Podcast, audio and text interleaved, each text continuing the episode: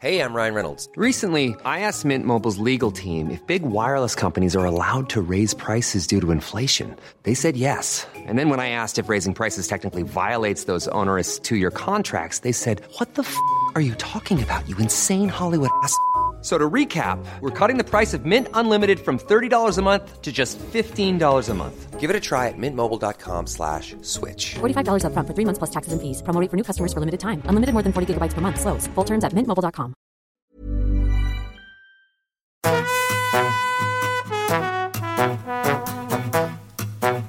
Hola, estás escuchando De piel a cabeza. Un recorrido por tu salud con Ana y Rosa Molina. porque sabemos que el conocimiento es la mejor medicina.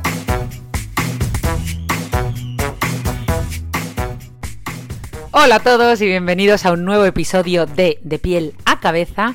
Y hoy venimos con un tema muy curioso, porque, valga la redundancia, vamos a hablar de curiosidades relacionadas con la piel y, oye, la salud en general. Eh, pero siento deciros otra curiosidad, y es que esta semana no ha habido manera de cuadrar agendas con Rosa. Por lo tanto, estoy aquí yo, la parte de piel, la parte dermatológica, la parte corporal de este podcast, estoy un poco solita, la vais a echar de menos, sobre todo la echo de menos yo, porque ya sabéis que eh, yo la engañé para, para, montar este podcast como excusa para que me hiciera terapia encubierta. Eh, esos consejos que yo siempre le pedía, esos tips, esas recetas que a ella no le gustan nada porque dice que no se puede hacer eso en salud mental, pues yo dije, mira, pues aunque no me quiera dar recetas, no me quiera dar tips, no me quiera hacer terapia porque somos familia, somos hermanas, pues yo voy a conseguir eh, aprender de ella, ¿no? Bueno, pues... Eh, Mm, aquí me veis, mm, tres años casi después, grabando episodios sola, porque no hemos cuadrado muy allá. Y eso que ayer estuvimos juntas en Málaga y nos recorrimos media España con los micros, los pies de micro, con lo que eso pesa, Dios mío, la grabadora, los cascos, todo, pero luego al final no encontramos un ratín para grabar y estoy ahora yo grabando este episodio desde Utiel, un pueblecito de la comunidad valenciana, eh, que hemos venido a grabar, eh, hacer el programa de No es un día cualquiera de Radio Nacional aquí en directo y digo, bueno, pues aprovecho para grabar yo el episodio de esta semana y no pasa nada porque a partir del próximo viernes tendremos otra vez a Rosa. Eh, con nosotros, que es el verdadero cerebro de este podcast, nunca mejor dicho. Pero bueno, vamos a hablar de unos asuntos curiosos y, fíjate, voy a empezar poniéndoos una canción, a ver si sabéis de qué va, de qué va a ir esto. A ver, a ver, a ver. La niña de mis ojos.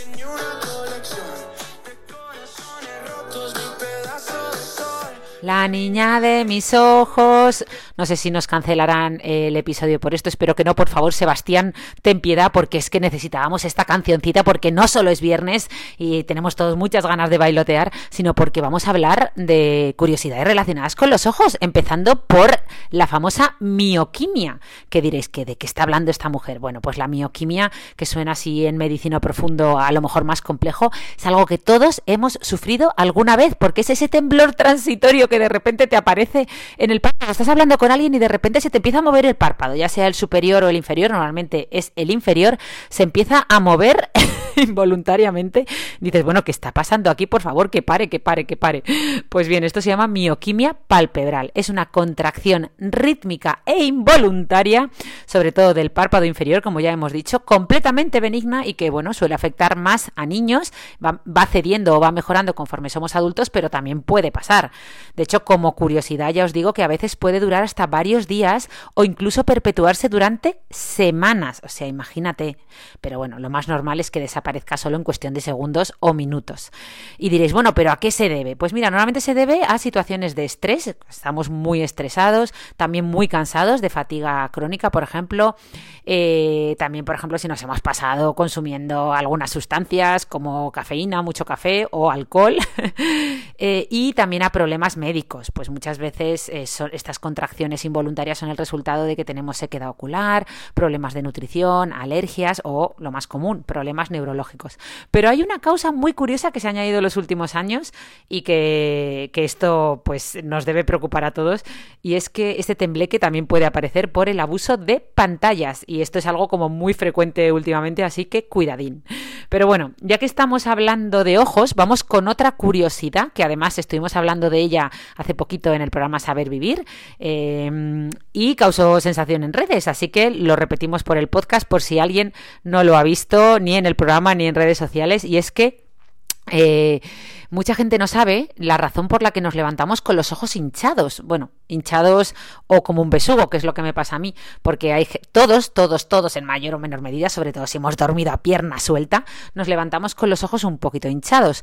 Eh, lo que pasa es que hay gente que se levanta con ojos ya, pues como yo, que dices, Dios mío, ¿qué ha pasado aquí? Pero bueno, eh, todos en mayor o menor medida nos levantamos con los ojos hinchados y también obviamente con la cara hinchada. Esto también se ve mucho en los labios. En los labios ya nos gusta más. En los labios ya no nos quejamos tanto. Eso le gusta a todos, los labios un poquito más hinchados. Pero en los ojos no, ¿verdad? Eh, pero ¿por qué pasa esto? Pues lo principal es entender que a todos nos pasa y que se debe a que cuando dormimos no parpadeamos, ¿vale? Ya sabéis que los párpados protegen el ojo y contribuyen a la lubricación de, del globo ocular, pero el parpadeo también tiene una función más desconocida y es que la contracción del músculo orbicular, que es el músculo orbicularis eh, oculi que rodea los ojos, lo que es como una bomba drenante, es decir, cada vez que se contrae, lo que va haciendo es que va moviendo el líquido acumulado, sobre todo eh, linfático, hacia los eh, vasos linfáticos que están en los laterales de la cara. Entonces, ¿qué pasa? Si te has pasado toda la noche sin contraer, sin parpadear, sin contraer el orbicularis oculi, ese maravilloso músculo que rodea los ojos y, que es el responsable del parpadeo, pues obviamente te levantas con mucho líquido acumulado que no ha sido drenado, ¿vale? Lo que se conoce como edema ocular matutino. Es algo súper normal eh, que, a que a todos nos va a pasar, pero que a veces ya es exagerado. ¿Y qué pasa cuando es exagerado? ¿A qué se debe? Pues normalmente se debe a que hemos dormido muy mal, hemos cenado, por ejemplo, el día de antes con mucha sal, ¿vale? Que esto favorece la retención de líquidos, que estamos muy estresados, que nos hemos pegado una super llorera antes de dormir y eso ha generado también inflamación y acúmulo de líquido en la zona. Eh, y bueno, si ya es muy, muy, muy exagerado, pues a veces hay una patología médica detrás, como alguna alergia o alguna infección, y ya hay que investigarlo, ¿vale? Pero bueno, eh, ¿qué más? ¿Qué más? ¿Qué más? Eh, bueno, ya que estamos hablando de dormir, vamos con una curiosidad relacionada con el sueño, porque ya sabéis que seguro que me habéis escuchado decir esta frase, y os la repito por si acaso no lo habéis hecho, es, yo tengo un, un lema que dice, baba en almohada, felicidad asegurada. ¿Qué quiero decir con esto? Que si amanecemos con un charco de baba en la almohada, enhorabuena. Eso es que hemos dormido bien, ¿vale? Porque ya sabéis que cuando entramos en la fase de sueño REM, eh, el cuerpo entra en un descanso absoluto. Relaja toda la musculatura del cuerpo menos la de los ojos. Digamos que todo se paraliza, a todos nuestros músculos, menos eh, los, los, músculos que mueven los ojos. De ahí que esta fase eh, se llame fase de sueño REM, que son las iniciales en inglés de Rapid Eye Movement, o traducido al castellano, movimiento ocular rápido. Eh, por eso es normal que durante esta fase en la que todos nuestros músculos, digamos, se, relajan, pues dejemos incluso de deglutir y tragar saliva normalmente, con lo que esta se acumula en la boca, puede salirse de la boca y caer en la almohada, ¿vale? Eh, supongo que a todos nos ha pasado, de hecho como anécdota os cuento que a mí en un viaje de fin de curso, fíjate tú en el instituto, cuando yo que sé, más te interesa, cuando quieres ser el popular, ¿no? Que ahora ya me da igual, pero en esa época, eh, pues tú imagínate, bueno, pues me hicieron una foto que nunca se me va a olvidar, malditos compañeros, eh, con todo mi abrigo, íbamos en el autobús durmiendo a Futuroscope y, y, a mí me hicieron una foto con todo el abrigo lleno de baba, de, cuando, cuando y, bueno, la, la, la, colgaron en el, ¿cómo se dice? En las vitrinas de, del instituto, en las vitrinas de cristal. O sea, yo ya tampoco es que fuera, no estuviera nada, no estaba nada cerca de ser la popular, más bien era la, la típica empollona, todo lo contrario, pero aquello terminó de hundir eh, toda mi reputación. Pero ¿sabes lo que te digo? Que ole por mí, porque al final eh, tenéis que huir de todos esos titulares de los 10 mandamientos para evitar que se te caiga la baba al dormir o cosas parecidas, porque al final eh, encontrar baba en la almohada, como habréis eh, entendido después de lo que hemos dicho, es un signo indirecto de, la, de que esa fase REM se ha producido correctamente, es decir, nuestro cuerpo se ha relajado de lo lindo lo suficiente para permitir un buen descanso, lo cual es indispensable para levantarnos con energía y buen humor. Así que baba en almohada, felicidad asegurada, ¿vale? Porque, oye, es un signo de que hemos dormido como Dios manda, hemos dormido bien. Venga, vamos a ver, vamos a ver alguna otra curiosidad que me he preparado por aquí. Mira, la, os voy a poner otra cancioncita, a ver si adivináis de qué vamos a hablar. A ver, a ver, a ver, música de mi época, porque aquí habrá gente también eh, millennial como yo, o casi baby boomer. Rojitas las orejas. Bueno, grande Fito, eh, nos van a cancelar este episodio con tanta musiquita de fondo, pero bueno, es que no podíamos dejar de poner esta canción para hablar de por qué algunas personas son capaces de mover las orejas y otros no. Pues, eh, pues sabes lo que os digo, que casi que es una pregunta que nos deberíamos hacer al revés. ¿Por qué yo no puedo mover las orejas? Bueno, estoy hablando en primera persona, pero vosotros podéis mover las orejas o no. Yo, por ejemplo, no sé mover las orejas, eh, pero eh, la pregunta tendría que ser esa más bien, porque creáis o no, todos tenemos eh, la posibilidad de mover las orejas. Otra cosa es que hayamos o no aprendido a hacerlo, ¿vale? Que por cierto, nunca es tarde para aprender. y además, otro falso mito, o sea, otro mito, eh, no solo los niños pueden aprender a hacerlo, mucha gente adulta puede empezar a mover las orejas sin haberlo hecho antes. Y hay muchos métodos que, que nos pueden enseñar a hacerlo en el caso de que queráis entreteneros y dedicar vuestro tiempo a esto. Eh, bueno, ya sabéis que cuando hablamos de mover las orejas estamos hablando de un mero aleteo, eh, mínimo, que no tiene ninguna función en el ser humano hoy en día, a diferencia de, de otras especies de mamíferos como los gatos, los perros, los caballos, los ratones, por mencionar algunos que ya sabéis que lo que hacen es mover las orejas a su voluntad cuando les da la santísima gana para dirigirlas eh, como si fueran, ay, no me sale ahora el nombre, pero bueno, como para percibir mejor los sonidos del entorno, ¿no? Con mayor precisión. Eh, en nuestro caso no lo podemos hacer, eh, no podemos dirigir nuestras orejas ni los pabellones auriculares al sonido para percibirlo mejor, eh, porque apenas están desarrollados, apenas los podemos mover. Ya te digo, lo más que podemos hacer es un simple aleteo.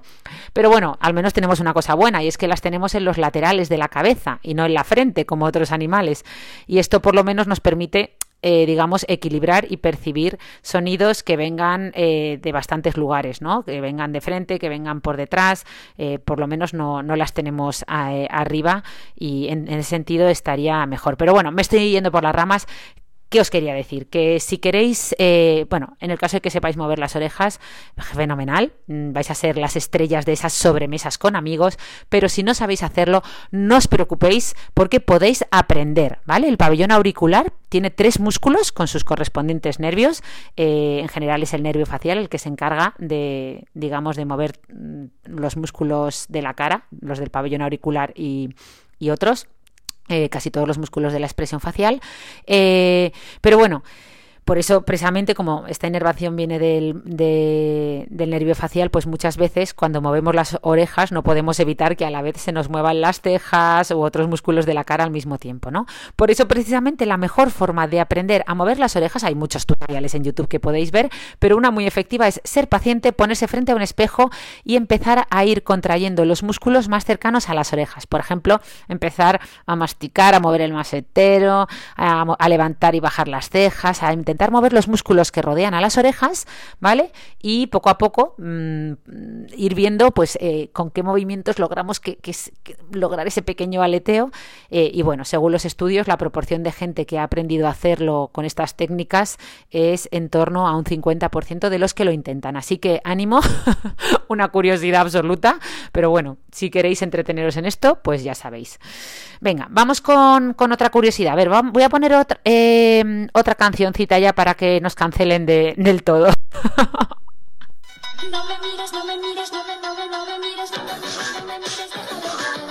Que no me he puesto el maquillaje, jeje.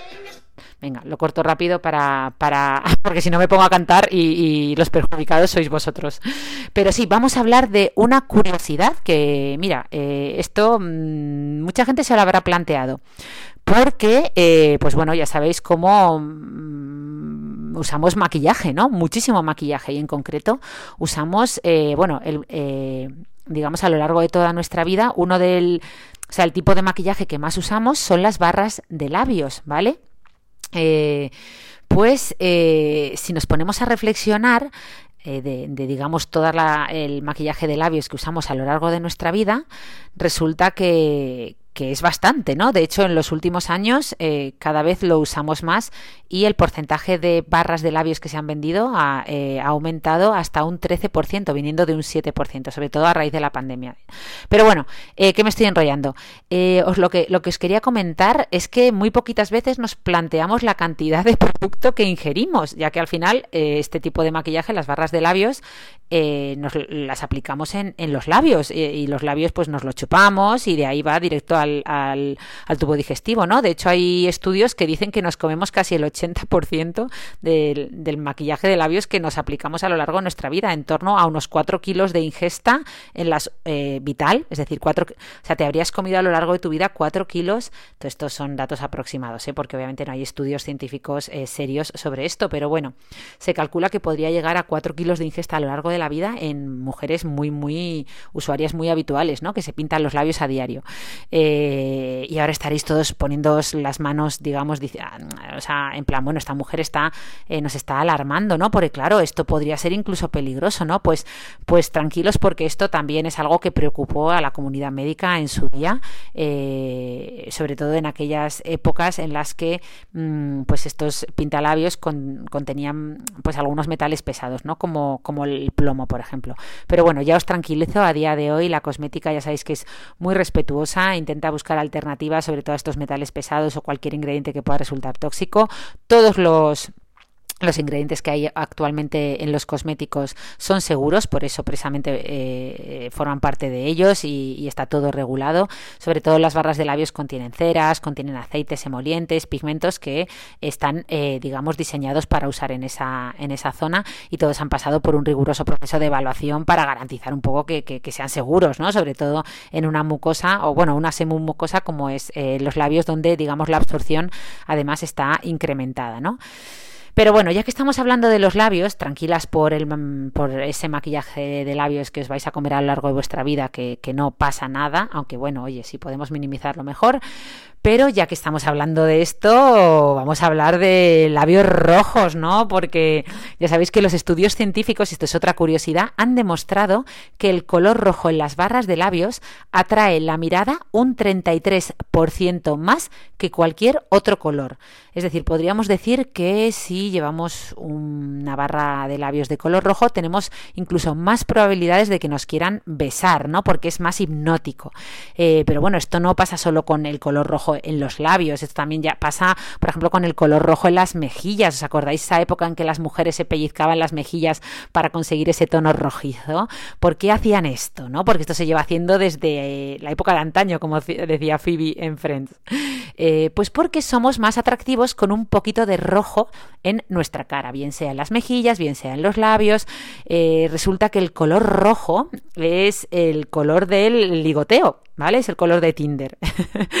pero, pero no, o sea, no solo en Tinder, es en Nature, en la naturaleza, ¿vale? Es decir, es el color eh, digamos que más se usa para ligar. No solo lo usamos los Homo sapiens, también lo usan muchas especies de pájaros que muestran plumas rojas para atraer a su pareja, o por ejemplo otros primates como los macacos, que ya sabéis que lucen el culo enrojecido cuando quieren triunfar, ¿no? Por un aumento de estrógenos y atraer a, a sus potenciales parejas sexuales. De hecho, según un estudio publicado en la revista Plus One, los seres humanos nos fijamos en el color de la piel eh, para valorar el estado de salud general de la persona que tenemos enfrente para valorar la confianza y vulnerabilidad. Es decir, ya sabéis que eh, nos gusta que la persona de enfrente nos genere confianza y cuando alguien se pone un poquito rojo nos está mostrando vulnerabilidad y eso digamos que, nos, genera confianza porque estamos viendo sus emociones y también sobre todo para la atracción sexual, ¿vale? De hecho, eh, ya se sabe, según algunos estudios científicos, y esto es otra curiosidad, que la piel de las mujeres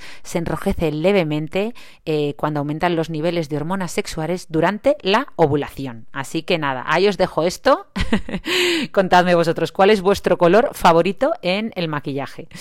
Bueno, vamos a ver, vamos a ver, vamos a ver, vamos a cambiar radicalmente de tercio. Esto de estar yo sola eh, no es fácil. Estoy acostumbrada a que Rosa me vaya dando la, eh, me, vaya dando paso, pero bueno, a ver, a ver, otra curiosidad. Mira, me he preparado precisamente estas transiciones con algún, con alguna musiquita o alguna cosa para, para que me sea más fácil. A ver, a ver, a ver, a ver, os voy a poner aquí otra cosita. A ver si sabéis de qué vamos a hablar ahora. A ver, aquí lo tengo.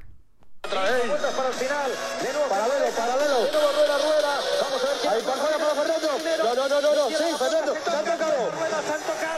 Fernando Alonso. Diréis, ¿qué, pinta ahora Fernando Alonso? Bueno, como curiosidad, y esto no de la piel, ya os digo que yo eh, eh, cuando tuve, bueno, la pareja que tuve durante toda mi vida, que es uno de mis mejores amigos ahora, era un gran apasionado de la Fórmula 1. Yo, que me importaba un pimiento de la Fórmula, la Fórmula 1, hay que ver cómo nos mimetizamos con las personas a las que queremos, y me hice una auténtica fanática, fanática de la Fórmula 1. No me pedía un gran premio, me, conocía todos los bueno, bueno, bueno, bueno, bueno, bueno, bueno. Bueno, esto sobraba, pero ahí os lo dejo. Eh, la cosa es que de lo que vamos a hablar ahora, seguro que la respuesta muchos no la sabéis, pero Fernando Alonso eh, sí, ¿vale? Porque vamos a hablar de una curiosidad que, que es ¿por qué nos salen arrugas en la piel de las manos y los pies cuando pasamos mucho rato metidos en el agua, ¿vale? Pues bien, lo que se ha pensado siempre eh, es que esto se debe a que cuando pues pasamos mucho rato en el agua, pues ese sebo, ¿no? Ese aceite, ese manto hidrolipídico que recubre nuestra piel, que hace que esté suave, que, hace que, que el agua resbale, que la protege y que repele el agua, pues digamos se debilita y eso hace que se absorba un poquito de agua en las capas más superficiales de nuestra piel, como si fuera una esponja y entonces la piel se ponga más gruesa, ¿vale? Siempre habíamos pensado que, pues eso, que, esto era lo que sucedía, se disolvía este sebo eh, y el agua penetraba en la capa más externa de la piel y la hinchaba un poquito, ¿vale? Pero claro, eh, hay otras teorías, ¿vale? Que cada vez cobran más fuerza. Y es que la ciencia poco a poco se empezó a dar cuenta de que este arrugamiento que pasa en la palma de nuestras manos y nuestros pies, sobre todo en los pulpejos, eh, pues no sucedía en aquellas personas cuyos nervios estaban dañados. Eh, por lo que sospecharon que los dedos arrugados podían ser una respuesta del sistema nervioso autónomo, que es un sistema nervioso especial que tenemos en nuestro cuerpo que es completamente involuntario, eh, como respuesta a la humedad elevada.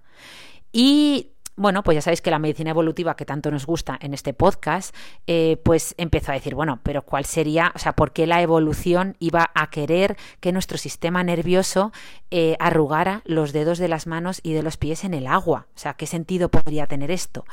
Pues por el mismo motivo que arrugamos los neumáticos de los coches, para aumentar el agarre. Fijaos qué curioso.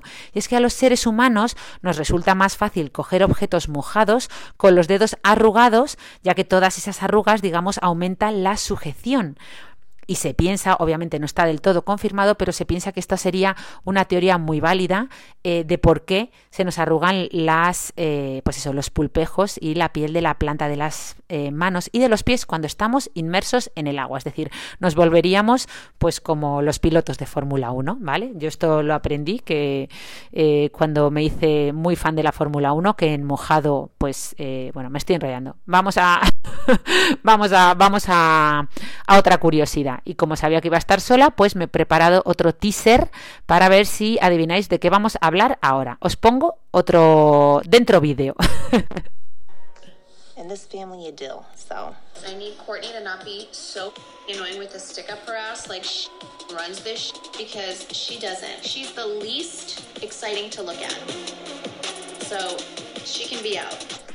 Buah, drama, drama, drama, drama. Las Kardashian, Dios mío, le han puesto, no lo he hecho a, propósito, he puesto episodio de las Kardashians en YouTube y creo que cuántos pitidos habéis contado, Dios mío, no ha dicho más que más que palabrotas, porque le han puesto pi, pi, pi todo el rato. Pero bueno, es que tenemos que hablar de las Kardashians. ¿Por qué?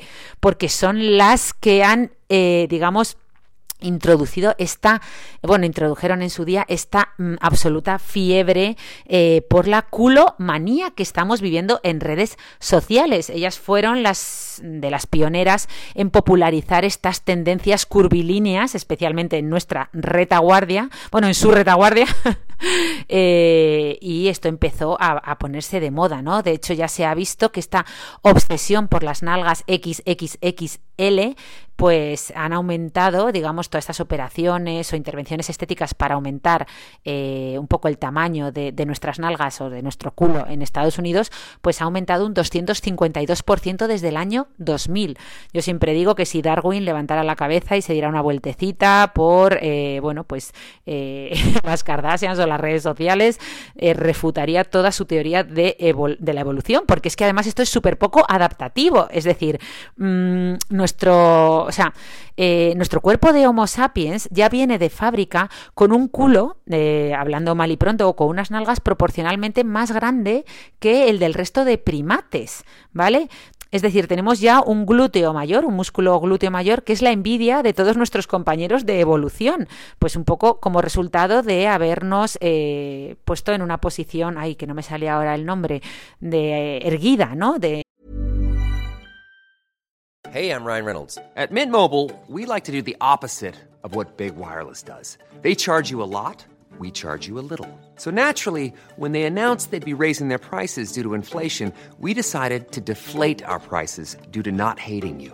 That's right. We're cutting the price of Mint Unlimited from $30 a month to just $15 a month. Give it a try at mintmobile.com slash switch. $45 upfront for three months plus taxes and fees. Promote for new customers for limited time. Unlimited more than 40 gigabytes per month. Slows. Full terms at mintmobile.com.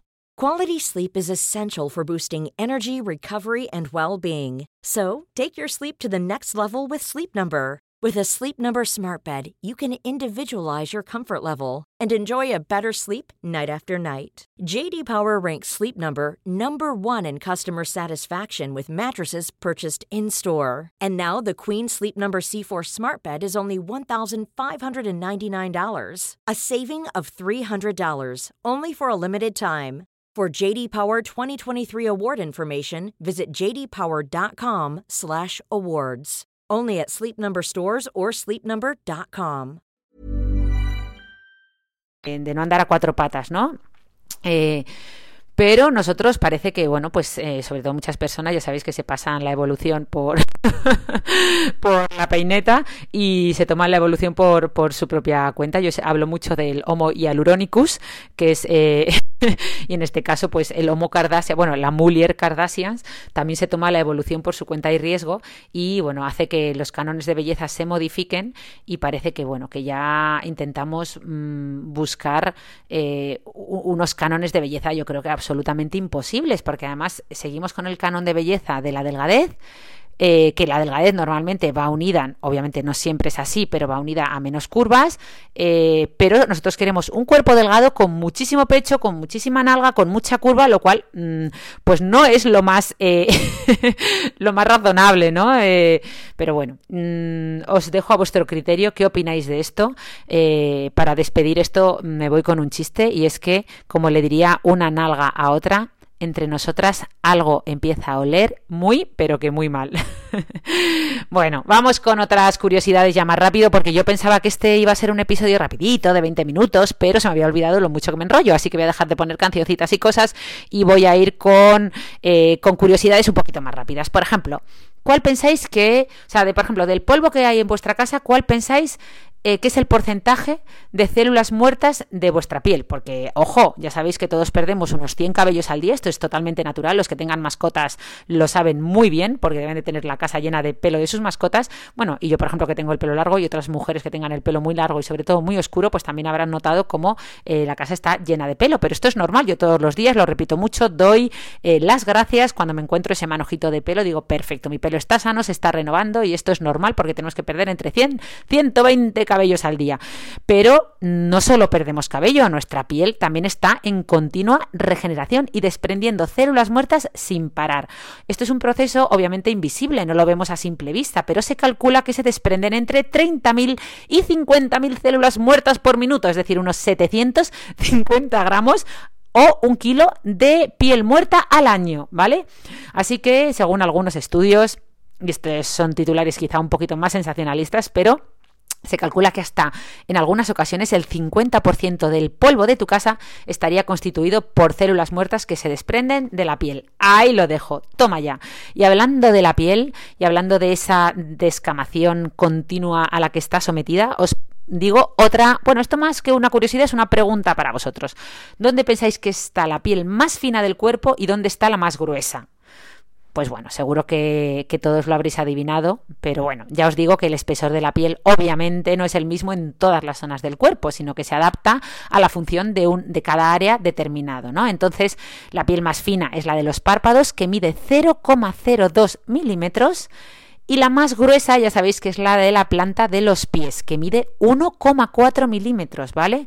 Lo que pasa es que hay un fenómeno que, aunque esto seguro que muchos lo sabíais, hay una cosa que, que, que no sabíais, es que nosotros podemos modificar estos grosores de la piel eh, según lo que hagamos. Es decir, nuestro cuerpo es muy adaptativo eh, y flexible. Y si, por ejemplo, nosotros cogemos y empezamos a someter a la piel de los párpados a un roce constante sin parar, eh, como pasa con la de la piel, que está sometido a un roce constante porque andamos con, la planta de los pies, pues se genera un fenómeno conocido dermatológicamente, y perdón por hablar en medicina profundo, como liquenificación. Es decir, que nuestra piel empieza a engrosarse para adaptarse a ese, digamos, roce continuo, ¿no?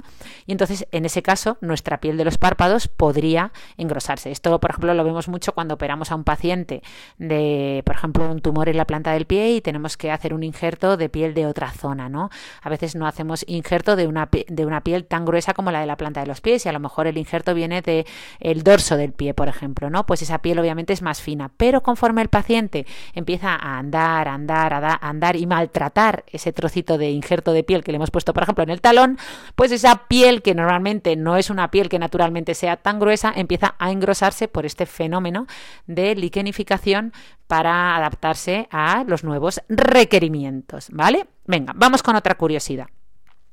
¿Qué porcentaje aproximado del peso de nuestro cuerpo se debe a nuestra piel? Es decir, ¿cuánto pesa nuestra piel?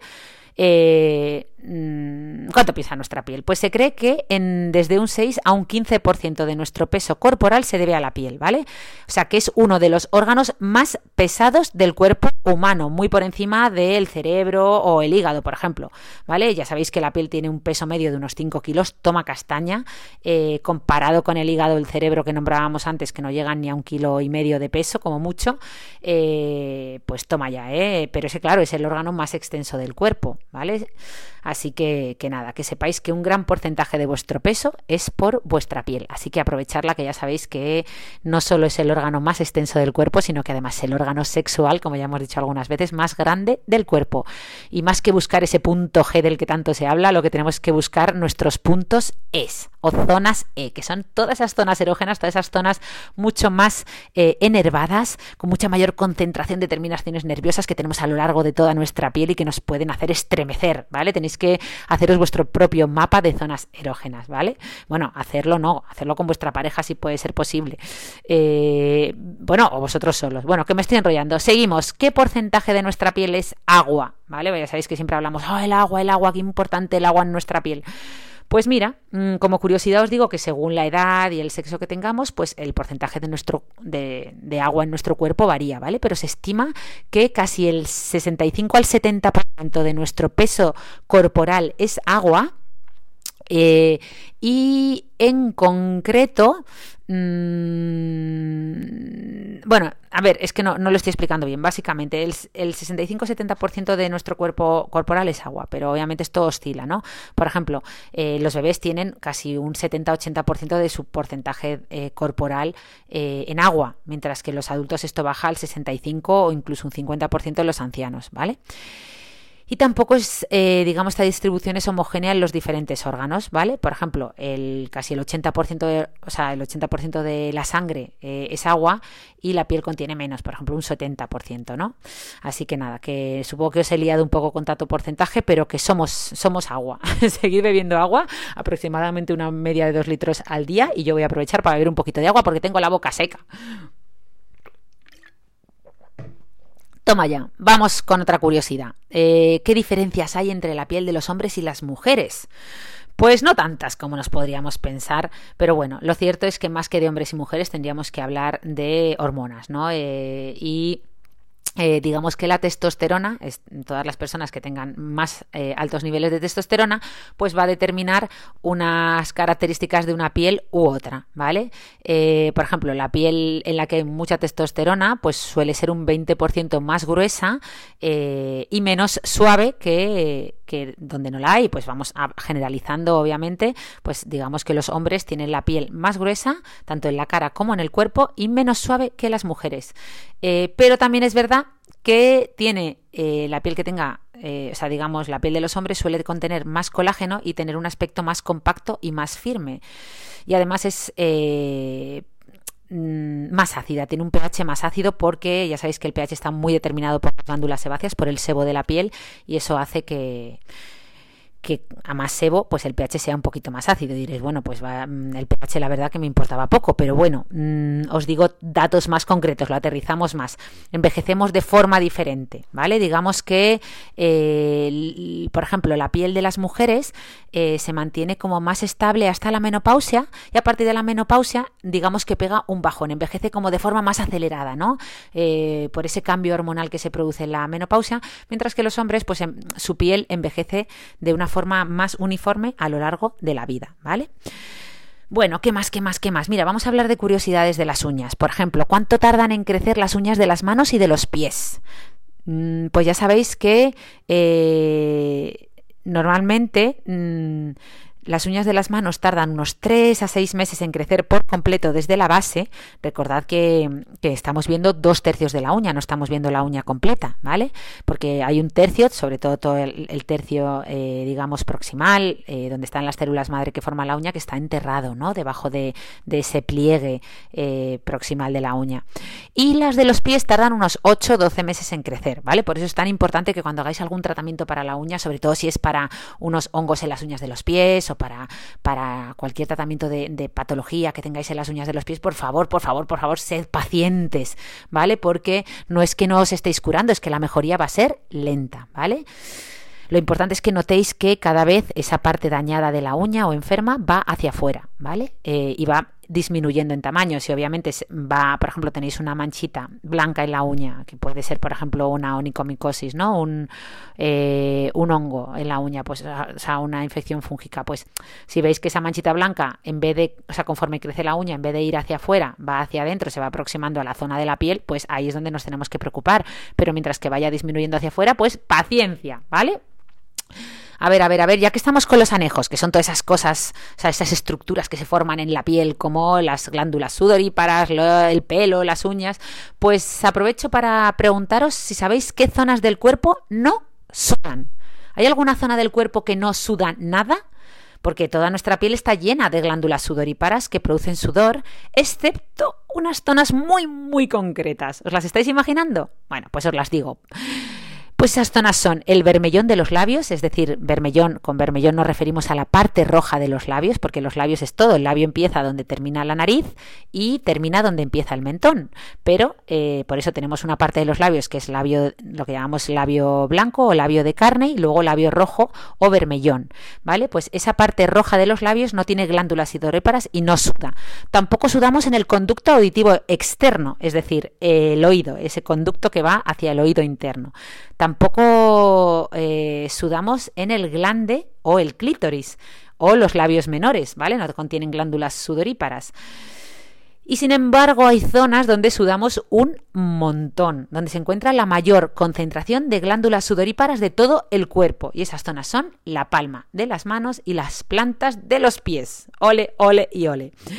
¿Qué más, qué más, qué más, qué más? Por ejemplo, por ejemplo, ¿a qué se debe que algunas zonas de la piel sean más oscuras? Por ejemplo, mm, la piel de la zona genital o las zonas de pliegue. ¿No habéis notado cómo muchos de vosotros tendréis la piel de las axilas o de las ingles o de los genitales un poquito más oscura. Pues bien, esto se debe sobre todo, es completamente natural, no debemos rechazarlo e intentar huir de eso o querer blanquearlo, sino que es algo natural, nos pasa a todos y se debe a, las hormonas y también se debe al roce continuado, ¿vale? Es algo que tenemos que normalizar, obviamente eh, si es muy exagerado y además va unido a una, digamos, a, una piel como aterciopelada, pues hablamos de acantosis nigricans, que ya es un término médico que usamos en dermatología, en medicina profundo, se asocia algunas eh, veces a obesidad y otras eh, patologías como la diabetes, pero en general esto es cuando ya la piel se ha engrosado mucho, está mucho más oscura y, mm, parece terciopelo, ¿vale? Pero si simplemente notáis la piel un poquito de un tono más oscuro, pues no pasa nada, ¿vale? Es, eh, es completamente normal y nos pasa a todos.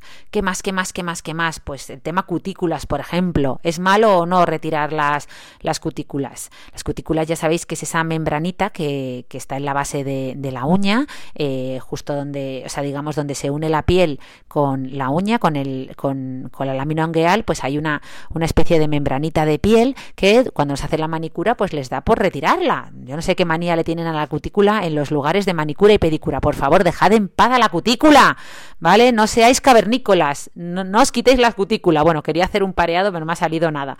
Pero lo que quiero decir es que, por favor, que, que, esa cutícula es una telita que está ahí por algo. Nos, nos, justo debajo de esa piel eh, están las células madre que forman la uña, ¿vale? Está la lúnula. Eh, entonces es, es, la parte más importante de la uña y ahí no debe entrar nada, ni agua, ni, ni, ni porquería, ni nada. Y eso es lo que hace la cutícula, prevenir eh, pues que se produzcan infecciones o que entren eh, partículas extrañas a esa zona y por eso no debemos quitarla. Es, nuestro cuerpo es muy sabio. Si ha puesto ahí una membranita de piel, es por algo, ¿vale? Venga, ¿qué más? ¿Qué más? A ver, otra curiosidad. Mira, aquí vamos a entrar más en el campo de, de, algunos mitos. Venga, vamos a hablar de algunos mitos. Por ejemplo, seguro que habéis escuchado alguna vez que hay que enjabonar el pelo dos veces, porque una vez se queda corto. Esto me lo han dicho a mí muchas veces. Pues no, que sepáis que no, que no hace falta enjabonar el cabello dos veces, con una vez es más que suficiente, ¿vale? Eso sí, obviamente eh, una vez en condiciones, hay que masajear suavemente durante al menos uno o dos minutitos para repartir bien el producto, que llegue bien al cuero cabelludo, ¿vale? Sobre todo si, por ejemplo, es algún champú especial para caspa que queremos que actúe, pues hay que dejarlo actuar unos mm, tres, cinco minutitos para que le dé tiempo a hacer algo de efecto en el cuero cabelludo, si no es que no, no, no va a funcionar, ¿vale? Eh, así que nada, tranquilos que no hay que enjabonar el cabello dos veces. Bueno, hombre, hay excepciones. Si has usado muchos productos de acabado como el alaca, muchos aceites, eh, yo que sé, has aplicado aceite de coco que ahora se ha puesto tan de moda, o has hecho esto de lavarse el pelo al revés, que también se ha puesto de moda ahora, que es aplicar primero la crema suavizante y luego lavar el pelo. Pues hombre, a lo mejor necesitas dos lavados, pero en condiciones normales lo normal es enjabonar el cabello una vez y con eso suele ser suficiente. A ver qué más tengo por aquí que me había preparado un montón de cosas, no me va a dar tiempo ni a contar la mitad, mm, porque me enrollo un poco, pero mira, por ejemplo, otro mito, tomar el sol mejora el acné. ¿Vale? Esto es algo que seguro que os lo han dicho. No, no, no, no, no os preocupéis que llega el veranito y en el verano con el sol mejora el acné. Pues no, el sol lo que tiene en nuestra piel es un efecto inmunosupresor, es decir, baja las defensas eh, de la piel. Por eso lo usamos en el hospital para mejorar algunas enfermedades inflamatorias autoinmunes como la psoriasis o la dermatitis atópica. En el hospital tenemos cabinas de rayos UVA y UVB, es decir, obviamente las, las, utilizamos de forma, vamos, súper controlada, filtramos la radiación, damos eh, radiación ultravioleta B de banda estrecha, es decir, digamos, eh, optimizamos, ¿no? Damos la parte de la radiación que le viene bien a esa enfermedad, pero no, no la parte que, que, genera mucho daño, ¿no? Y además lo, lo controlamos mucho. Pero pero efectivamente lo hacemos porque es una forma de bajar, eh, bueno, pues de, de disminuir las defensas a nivel de la piel de forma controlada, ¿no? Lo que se conoce como fototerapia. Eh, Pero, pero, lo cierto es que esto, esta inmunosupresión que produce el sol en la piel, pues obviamente favorece el crecimiento de bacterias como la bacteria del acné, Cutibacterium acnes, y además el sol eh, también tiene otro efecto, y es que eh, aumenta la epidermis, es decir, aumenta el grosor de nuestra capa córnea. Por lo tanto, como en el acné se produce también un taponamiento folicular, se produce una hiperkeratosis folicular que favorece que se infecte el folículo piloso, eh, digamos, y la glándula sebácea, se acumule ahí el sebo y se, y se infecten por esa bacteria del acné, Cutibacterium acnes, pues al exponernos al sol, como digamos, el grosor de nuestra epidermis aumenta, pues no solo, eh, o, sea, que puede empeorar el acné, ¿vale? No me he expresado muy allá, no, no, estoy muy católica hoy, pero no sé si me habéis entendido, pero efectivamente, sol y acné, no. ¿Por qué? Porque baja nuestras defensas, con lo cual esa bacteria crece más a sus anchas y porque además aumenta el grosor de nuestra piel, con lo cual se nos enquistan los granitos más fácilmente, ¿vale? Por decirlo fácil y pronto. ¿Qué más, qué más, qué más? Por ejemplo, otra cosa que escuchamos mucho, otra curiosidad. No, es que el cuerpo se acostumbra a los cosméticos, hay que ir rotando, hay que ir cambiando. Anda, por favor, eh, de verdad. O sea, entonces un champú va a dejar de limpiar o una crema va a dejar de hidratar porque la llevas usando toda la vida y, hombre, no, no tiene ninguna base científica, ¿vale? No hay donde coger esto, no hay por dónde cogerlo, ¿vale? Podemos usar los mismos cosméticos toda nuestra vida, el mismo champú, la misma crema hidratante, el mismo fotoprotector, que van a seguir haciendo su efecto exactamente igual, ¿vale? Ya sabéis que correlación no implica causalidad. Mucha gente nota épocas del año en las que nota más hidratación y cree que, bueno, pues, eh, que es porque su cuerpo se ha acostumbrado a esa crema hidratante y ya no le hidrata igual de bien que antes. No, simplemente pues es que a lo mejor eh, pues estás, eh, estás en una época del año en la que la piel se reseca más o incluso estás en una etapa hormonal de tu vida o en una etapa de pues eres más mayor o, y entonces tu piel tiende más a secarse, ¿no? Así que nada, podéis usar los cosméticos que queráis, pero bueno, yo sí que me gusta rotar por, porque bueno, hay muchas novedades en el mundo de la dermocosmética y siempre es bueno probarlas y estar al día, ¿no? Pero, pero si hubierais querido usar la misma crema de vuestra tatarabuela toda vuestra vida, no pasa nada, seguiría hidratando igual de bien. Porque lo importante, el secreto está en la masa y en este caso el secreto está en el agua y los aceites y todos esos eh, factores emolientes, oclusivos que tienen las cremas, ¿vale? ¿Qué más, qué más, qué más? A ver, a ver, ¿qué más tengo por aquí? Mira, por ejemplo, esta me gusta. Eh, la dureza del agua afecta a mi cabello. Es decir, ya sabéis que se han puesto muy de moda estos filtros para poner en la ducha, que se habla mucho de que, bueno, es que si, eh, si el agua es muy dura, tu cabello puede sufrir. A ver, es cierto que todos habréis notado que cuando os vais de vacaciones a un lugar o a otro, vuestro pelo está diferente, ¿vale? Y esto no, efectivamente, no suele deberse al cambio de champú, sino al cambio del, agua de cada lugar, ¿no? Eh, ya sabéis que el agua, sea de mar, de río, embotellada, del grifo, pues al final lleva minerales disueltos, que es lo que va, digamos, a determinar pues, eh, qué sabor tiene, eh, cómo es de más o menos clara y sobre todo qué dureza tiene ese agua, ¿no? Pero diréis, bueno, esto de la dureza del agua, el agua no es precisamente dura, ¿no? ¿Qué es exactamente la dureza? ¿Qué os referís con esto de dureza? Pues dureza del agua, lo que se refiere es a la cantidad de sales eh, que tiene ese agua, ¿no? Pues sales de magnesio, sales de calcio. Eh, entonces, para que un agua sea potable, debe cumplir unos eh, rangos de cantidades de estas sustancias, ¿no? Pero claro, este, este abanico es muy amplio, entonces podemos encontrarnos con aguas potables de diferentes grifos en diferentes lugares de España, por ejemplo, pero que varían mucho en la cantidad que tienen de estos minerales, porque ya hemos dicho que el abanico es amplio, ¿no? Entonces, por ejemplo, cuando estamos cerca del mar, cuando el agua que bebemos o que sale del grifo eh, se obtiene a partir de desaladoras, pues suele ser un agua mucho más dura, ¿vale? Porque suele contener muchos más minerales.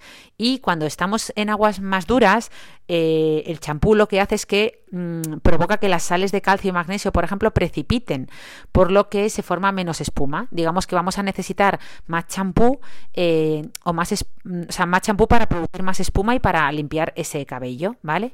y además vamos, o sea, van a quedar más residuos en el pelo porque lo vamos a notar menos suave. Es decir, cuando estamos cerca del mar, pues vamos a, notar que a lo mejor nuestro champú hace menos espuma y parece que como nuestro pelo queda menos, menos limpio, ¿no? Menos, menos, o sea, o queda más tosco, menos suave. Eh, y viceversa, si estamos en aguas menos mineralizadas, menos duras, pues vamos a notar el pelo como que más suave, eh, digamos que, el champú va a hacer más espuma, aunque ya sabéis que, que un champú o un gel hagan más o menos espuma no solo depende de la dureza del agua, también depende de cómo de sucio estaba nuestro cabello, de cuánto frotemos, bueno, de una serie de factores, de si usamos o no esponja, pero bueno, más allá de todo eso, solo deciros que, que obviamente pues eh, esto todo esto se puede solucionar obviamente usando filtros para el agua, utilizando eh, champús especiales que contienen agentes quelantes, que secuestran, digamos, estos minerales. Bueno, hay muchas soluciones, pero bueno, en general tampoco es algo de vida o muerte ni que cambie radicalmente el, eh, eh, yo que sé, el, el, giro, o sea, que de un giro que cambie el devenir de la humanidad. O sea, que bueno, pues porque estás unos días en la playa y te notas el pelo un poco más tosco, porque si agua es un poco más dura o más mineralizada, pues tampoco se acaba el mundo. tengo por aquí, pues, mira, por ejemplo, el aloe vera. curiosidades de la aloe vera, que vale para todo, ¿no? Pero si algo, para si algo nos lo recomiendan es para las quemaduras. Realmente la aloe vera es eh, Mm, digamos, algo tan maravilloso para las quemaduras? Pues mira, sinceramente, el aloe vera efectivamente se obtiene de una planta que tiene muchas propiedades, principalmente antioxidantes, contiene muchas vitaminas A y C, pero claro, mm, una de las creencias más, o sea, que es una buena, es, una, es un buen principio activo, ¿no? Pero una de las falsas creencias más extendidas que tenemos en consulta es que eh, pues es como el activo estrella para las quemaduras, las heridas, las dermatitis, ¿no? Y mucha gente incluso coge la planta de aloe vera, mi abuela entre ellas, desde aquí un saludo para mi maravillosa abuela, pero ella coge, eh, ella utiliza su plantita de aloe vera y se lo aplica directamente en la piel, eh, pues para bajar la inflamación, para curar quemaduras, etcétera. Y a ver, el, aloe vera en la piel para calmar eh, está bien y, y hidrata y ya os he dicho que tiene propiedades antioxidantes, pero es justo al revés, ¿vale? Es decir, el aloe vera eh, es, puede ser potencialmente irritante, por lo que eh, no recomendamos aplicarlo cuando la barrera cutánea no está íntegra, ¿vale? O sea que que, está fenomenal aplicarlo, pero cuando nuestra piel esté íntegra, o sea, justo no hay que aplicarlo en una quemadura o una herida o una dermatitis, es mejor aplicarlo para, para hidratar nuestra piel cuando no hay patología, ¿vale? También se ha puesto muy de moda ingerir esta planta, que hay que recordar que tiene propiedades laxantes, así que, porque tiene mm, eh, además aloína, que ya sabéis que si se toma en exceso puede ser tóxica, por lo tanto, no os paséis ingiriendo aloe vera.